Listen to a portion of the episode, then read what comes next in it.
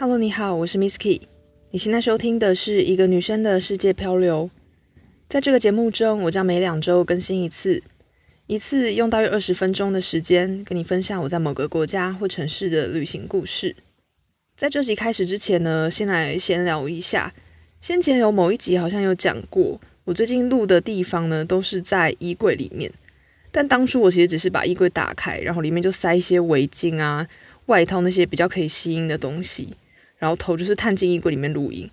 但现在呢，我是整个人站进衣柜里面录音，因为我发现我家周围真的太吵了。然后每次半夜啊或者下午在录音的时候，周围有很多环境音，比如说捷运啊、摩托车，甚至路人讲话的声音，都有可能会被录进去。所以为了让我录音可以比较专心，然后后制也花少一点时间。我现在就是整个人在衣柜里面录音，但我也不确定这样效果会不会好了。所以如果你们觉得这样效果也没有比较好的话，可以留言告诉我。那我之后就还是维持原本录音的方式。再来呢，也要回一下之前累积的留言。刚好最近有两个留言都是来自于波士顿的听众。第一个大家可能先前有听过，就是另外一个 podcast 旅行热潮店的主持人 Jerome 的来信。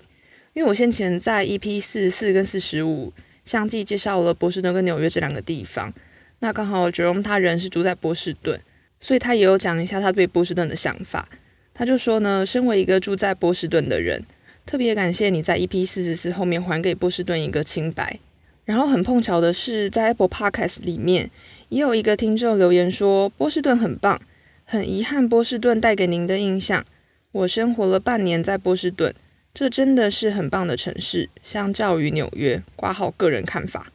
其实就像我在之前 EP 四十四跟四十五讲的，我觉得年轻的时候，就是大学那时候，大概二十二十一岁的时候去纽约，当初就会觉得哦，很想去一个很摩登的大城市啊，然后整个很现代化，有很多博物馆，很多有趣的东西，然后就觉得是一个非常先进的地方。那个时候比较奢求的就是这样子的东西。然后去了波士顿，就觉得很多红砖建筑，整个城市的气氛是很宁静的。可是当时就会觉得，哎，好像蛮无聊的，很像是一个养老的地方。但我觉得，当然可能因为现在旅行过了一些地方，然后年纪也渐渐变比较成熟了，就会觉得说，每个城市真的都有它的魅力。那你每个阶段要的东西也是不一样的。所以就像我在那两集里面讲的，如果之后有机会的话，会想要再去好好逛一逛波士顿这个地方，体会它的人文啊，还有它的内涵。再来另外一个听众留言呢，是香香女，她现在其实有留言过啦，不过可能因为她后来有更新留言的内容，所以留言就又跑起来了。她说超级推荐，五星捧上去，这么棒的播客值得支持，非常喜欢你说故事的方式，喜欢听你的声音像朋友般的诉说，很舒服，很棒哦，会继续支持，等待你的更新。这边非常感谢你的赞美。其实早期啊，刚开始很多人都会说，可能讲故事的方式有点尴尬。然后有点不自在，但我觉得可能经过后期的这些调整，然后也随着时间慢慢累积，最近讲起来会觉得好像比较流畅，比较不会那么尴尬了。就是一个人自言自语的状态，好像也蛮轻松自在的。那希望大家也有感受到这样子的感觉。讲完这些呢，再来我们就进入正题。这集终于要讲到工作营的部分，虽然可能有一些听众前面已经听过了，但我还是做一个前情提要。我在大学二年级的暑假到了美国东部的 Vermont。佛蒙特州参加一个志工营，那当初会参加这个志工营，其实也真的是巧合啦。现在隔了快要十年了，真的是会忘记一些细节。不过我印象中呢，当初我应该真的就只是刚好在脸书上面看到宣传，然后就报名了。当时只是很简单的想法，就想说暑假嘛，那就出国找个地方练练英文。那当时就看到了美国跟加拿大这两个国家，因为毕竟想要练英文，所以我就还是以英语系的国家为主。那最后呢，我有入选的国家就是美国。至于主办单位是怎么选的，我也不太知道，因为我印象中当初也没有缴交什么作品集啊，或者特殊的经历。他们可能就是看到你有一些动机，然后愿意学习，可能就录取了吧。那这个工作营它有两个礼拜，我当时就看了 Google 地图，这个工作营在的地方呢，就叫做 Vermont，往南部还有波士顿跟纽约这两个比较大的城市，所以当初就想说，那就可以顺便去波士顿还有纽约逛一逛。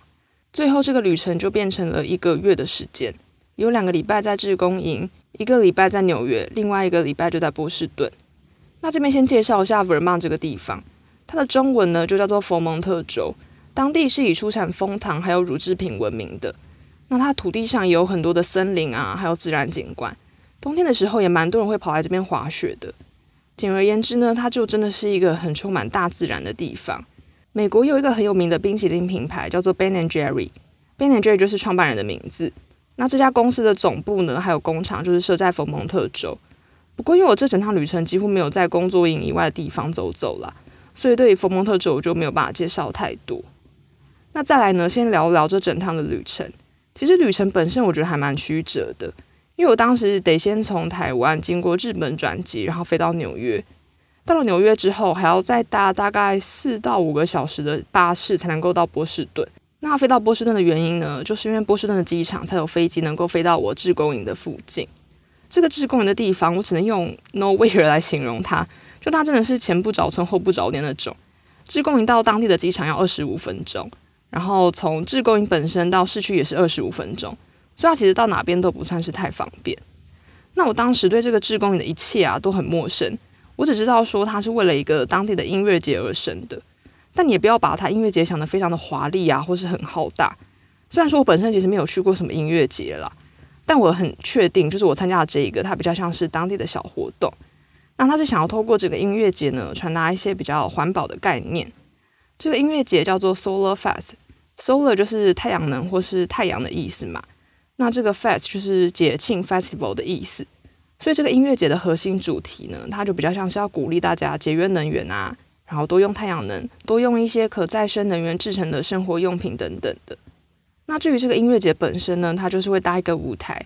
然后大家就可以在一片广场上露营啊，或是坐着、站着听歌、看表演。舞台周围呢，也有一些展览跟活动，比如说一些手作的活动啊、义卖、餐点区之类的。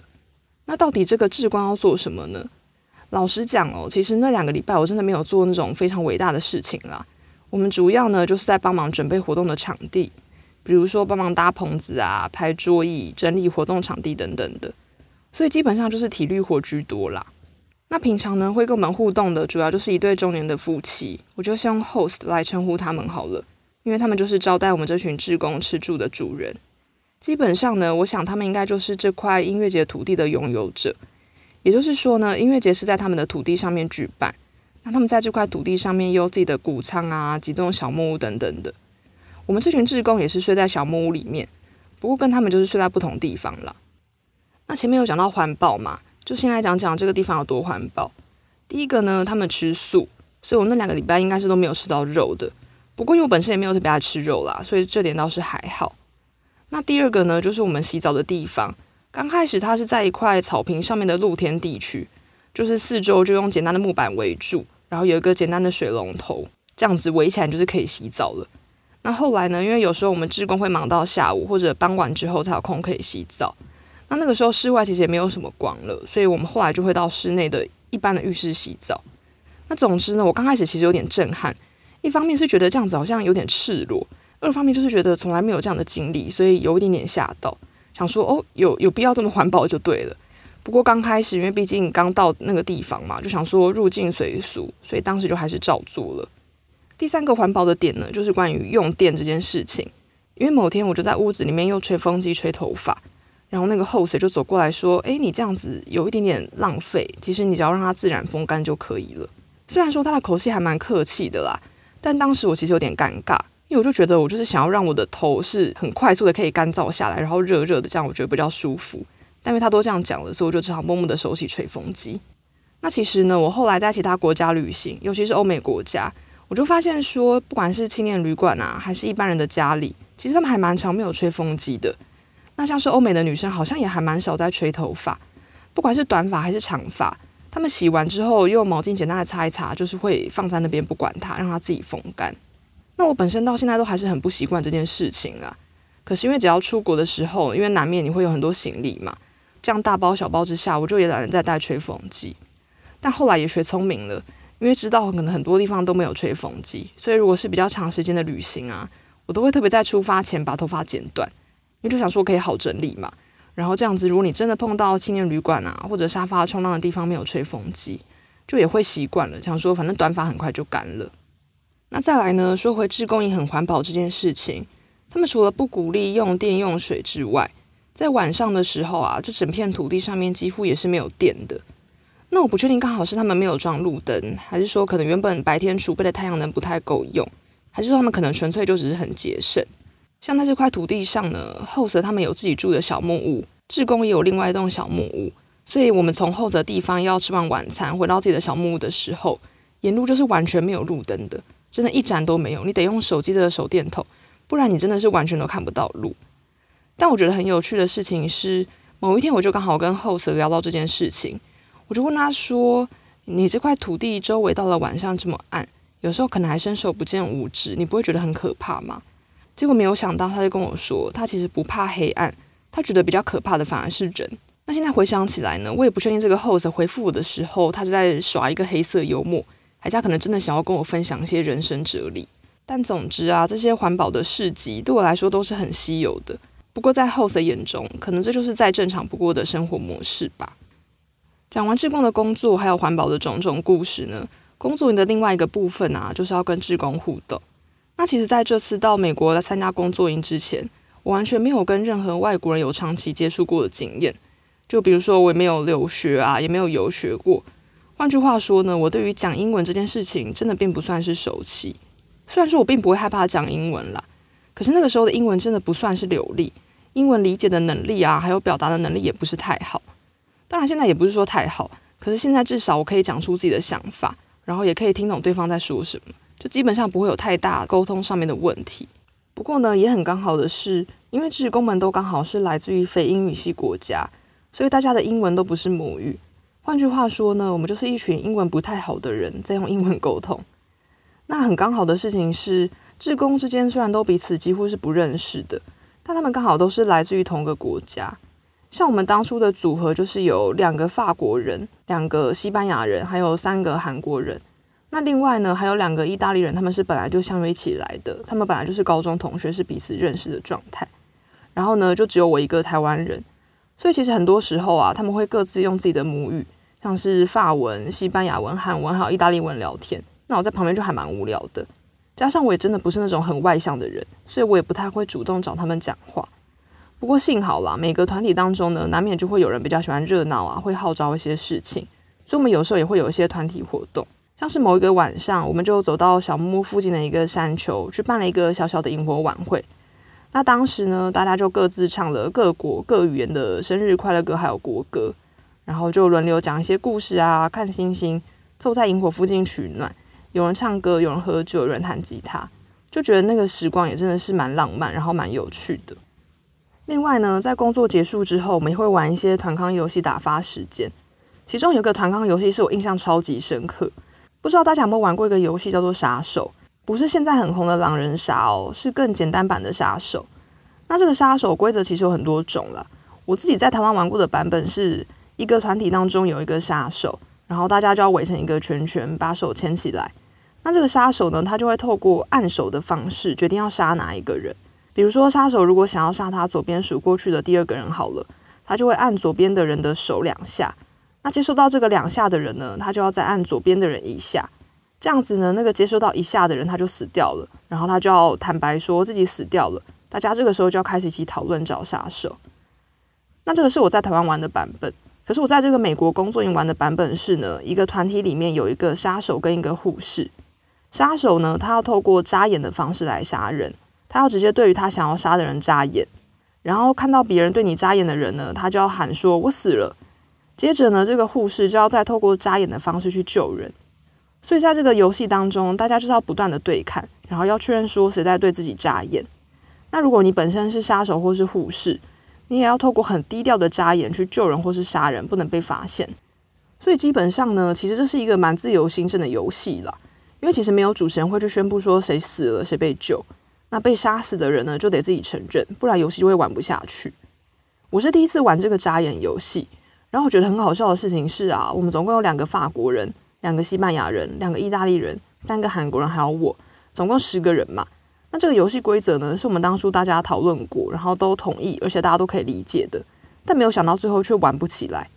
那这个玩不起来的意思就是说呢，游戏明明就开始了，可是大家就你看我，我看你，没有人被杀死。然后就有人突然问说：“到底谁是杀手？为什么都不杀人呢、啊？”然后其中一个韩国人就说：“我是杀手啊，可是没有人知道我是杀手。我杀了很多很多人，但都没有人知道。所以意思就是说呢，他试图透过眨眼的方式，然后杀了我们所有的人，但没有想到居然没有一个人知道自己被杀掉。虽然说这有点像是一个典型的种族歧视的玩笑啦，但我们当时就觉得说，应该是因为韩国人的眼睛比较眯眯眼一点，所以大家都没有发现他。然后当下我每个人真的都在崩溃大笑，我觉得还蛮可爱的。然后那个韩国人自己也是很无奈的在大笑。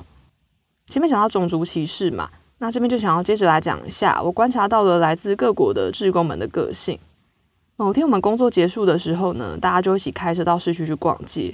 当时我们其实也没有想要干嘛，就想说去不同地方走走而已。而且毕竟我们只有待两个礼拜嘛，所以生活用品其实也没有什么缺乏，就只是想要随便看看。但是，一下车呢，大家就开始有各自的意见了。从这边，我也觉得你真的可以看得出来，每个人因为来自于不同的文化背景，就真的会有很不同的想法。像我当时就是觉得，哦，就随便啊，都可以，大家要干嘛我就干嘛，就真的是那种很典型的台湾人的样子吧。然后韩国人呢，他们就很务实，他们就是想要去买酒或是买泡面带回去吃。那意大利人呢，他们就是强调自己想要找 original pizza，还有 original 的 pasta。可能是觉得我们平常吃的都不是吧，然后呢，西班牙人是想要去酒吧，法国人想要去买烟。虽然我觉得我接下来要讲这句话有点政治不正确了，可是当时我真的是觉得说，哦，果然是西班牙人跟法国人很会找时间享乐。不过呢，当然这边也要平衡报道一下，虽然平常不工作的时候，西班牙人啊、韩国人还有法国人，他们晚上都是在喝酒抽烟，可是白天的时候呢，西班牙人真的是很勤快在工作，他们还特别跟我说过。他们就是想要打破大家对于西班牙人的印象，不要觉得他们都是很懒惰的一群人，他们工作起来也是可以很认真的。那除了前面说的小故事之外呢，平常志工们在互动的时候，坦白讲，我还蛮常觉得很孤单的，因为像韩国人就是自成一圈嘛，他们晚上会一起喝酒，然后就用韩文聊天。但当然我也没有怪他们，因为我自己当时也不好意思去问他们说可不可以加入他们。那除了我跟韩国人之外，其他人都是欧洲人。我觉得可能欧洲人普遍的生活背景还是有点类似，所以他们聊天的时候有很多话题可能是可以重叠、可以去交流的。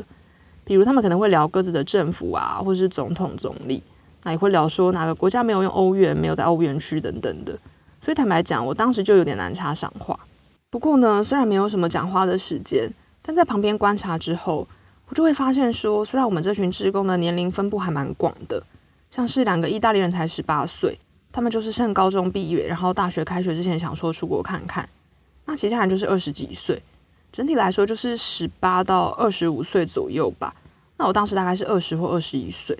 但我就觉得说，不管几岁，欧洲人对他们的生活好像都蛮有想法的，而且表达起来都很直接。像某一天，我们就又跑去市区，本来是想要一起吃晚餐啦，因为当时像意大利人也说他们肚子很饿，想要找东西吃。结果到了餐厅之后呢，他们就突然说：“诶，不饿了，不想吃东西了。”然后就自己脱队跑去逛超市。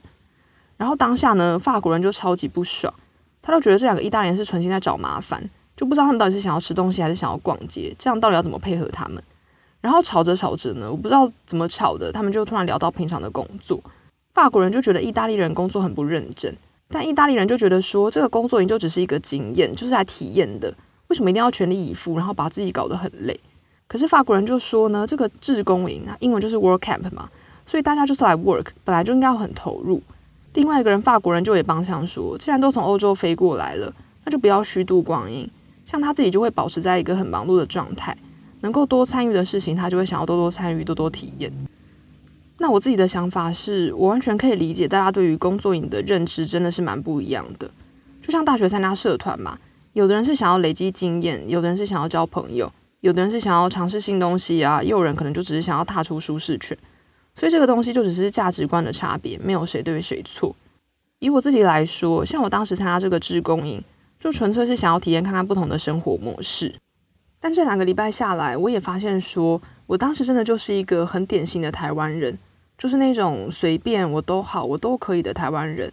因为我当时就觉得说，我们已经有十个人了，而且我们来自于五个国家，每个人的母语都不是英文。所以，如果你要讨论事情，然后十个人都有意见的话，每次瞧东西真的都要瞧很久。但我觉得现在回头来看这个经验，就会觉得还是蛮棒的。一来是因为大家都很勇于表达自己的想法，不会去隐藏情绪，但也不会恶意去做人身攻击，就可能只是比较直接的在沟通而已。像前面说的啊，法国人跟意大利人有点吵架，那之后他们就也和好没事了。那反观我当时很少讲话，也很少主动表达意见，所以大家可能就不太了解我。某部分来说，肯定会觉得我还蛮难聊的。那这点我就会觉得还蛮可惜，因为毕竟都出国了嘛，却没有机会可以好好跟各国的大家去认识。所以也因为这次的经验，之后我不管是去美国打工啊，还是去欧洲流浪，出发前我都有特别帮自己做好心理建设，就是会跟自己说要多努力的去跟不同的人去互动、去聊天，这样子才能够多多认识不同的人。讲完这些呢，再来就来聊聊这个节庆 Solar Fest 本身吧。经过这个近两周的准备，我们就终于来到这个节庆本身了。它这个节庆呢，其实就会有一些，比如说开幕式啊，然后在这个节庆里面有一些工作坊，或者是放电影、玩游戏，然后一些摊位等等的。那摊位多半都是会卖一些手工艺品，然后晚上呢就会有一些乐团来表演，大家就可以在舞台前面跳舞啊，跟着唱歌或摇摆之类的。然后第二天早上呢，这个节庆还有提供一个瑜伽的活动，就是你可以在大太阳底下做一些瑜伽，然后周围都是蓝天白云跟一些草原，所以我觉得这样伸展下来也还蛮舒服的。然后因为这是一个很大自然的地方嘛，所以在活动的周围也有一些树林，那就可以到树林里面去拍照啊，或者是随便走走，还蛮凉爽，还也蛮漂亮的。就我觉得这个节庆本身应该是给你很多机会，可以认识不同的活动主题啊。然后认识各种的环保议题。那如果很喜欢大自然的人呢，也可以在不同的地方走走看看。那到了晚上呢，他们还有类似舞会的活动，大家就会在一个大棚子下面可以一起跳舞啊，一起狂欢这样。就我觉得好像是蛮典型美国人那种 party 的感觉。那这集的内容呢，讲到现在，其实比我想象中还要长，因为我其实应该是二零一一年的暑假参加的，距离到现在都快要十年了，很多细节我真的快要忘光。所以这集的内容呢，都是靠当时的一些日记啊，还有照片拼凑起来的。我觉得写起来可能会觉得好像很丰富啦，就是白天工作，晚上就可以跟其他志工去吃饭啊、玩团康。但其实我在当下还蛮常觉得很无聊的。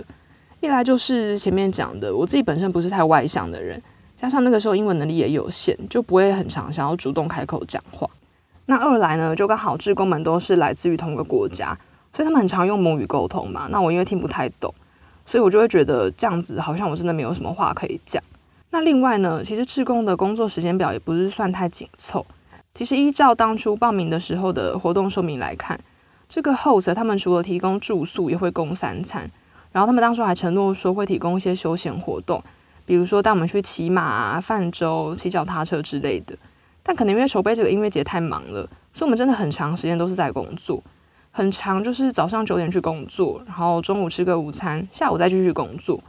那周末虽然可以出去，但其实就是要靠我们这群志工自己开车到市区。那原本说的骑马、泛舟、脚踏车都没有体验到，我觉得这点算是蛮可惜的。因为好不容易来到 Vermont 这一个很大自然的一个州，然后有很多的自然景观，但却没有机会好好的体验。不过呢，虽然没有机会认识佛蒙特州，但我还是很珍惜这一次的旅行体验啦。因为我觉得整体来说，其实就是因为当初报名了这个志工营，我才有机会开启一个人自助旅行的第一站，然后一个人从台湾飞到美国，度过这两周的志工营之后，再自己逛了纽约跟波士顿，然后从此就开始有点喜欢这样子一个人冒险啊、探索生活的感觉。那也是因为有了这一次，才有之后的美国打工，还有欧洲流浪，以及大大小小的旅行。所以说起来呢，这趟旅行应该算是意义非凡的第一次吧。那讲到这边呢，这集就差不多了。如果你有兴趣，欢迎下下周再回到我的节目，跟我一起到世界漂流。最后，也欢迎你到 Press Play 付费订阅我的节目，一个月只要一百九十九元，让我能继续创作这些内容。或者你有任何的建议跟心得，也可以写信到 travel miss key at gmail dot com，或者也可以到 Apple Podcast 评分留言，我都会看到。那今天的节目就到这边喽，拜拜。